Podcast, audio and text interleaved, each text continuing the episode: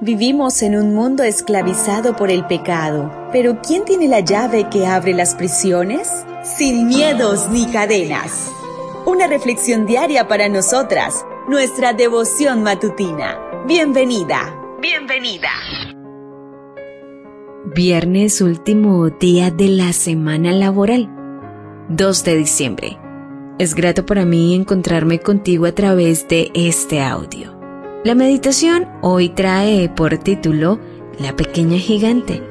Mateo 25:40 nos dice, y el rey dirá, les digo la verdad, cuando hicieron alguna de estas cosas al más insignificante de estos mis hermanos, me lo hicieron a mí.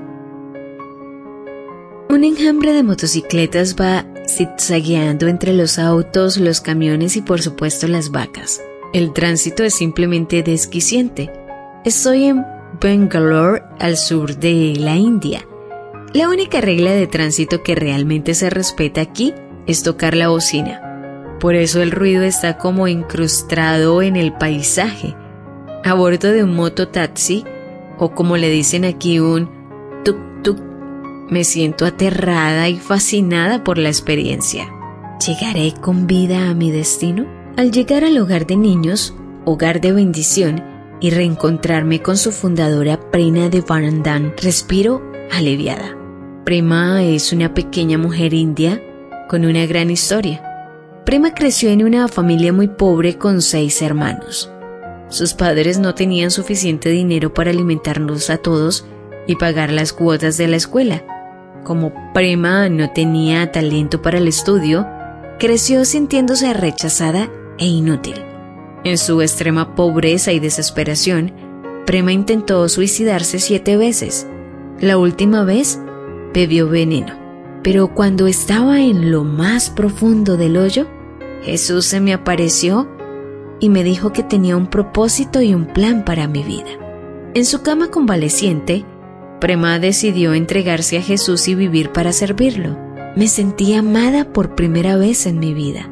Sentí una alegría y una paz que nunca había experimentado. Jesús la había rescatado y ahora ella se dedicaría a rescatar a otros. Prema decidió estudiar trabajo social y fundar su propio hogar de niños. Como no tenía fondos ni apoyo del gobierno, al principio usaba su propio sueldo para alimentarlos. Con el tiempo, la gente comenzó a notar su labor y a donar dinero.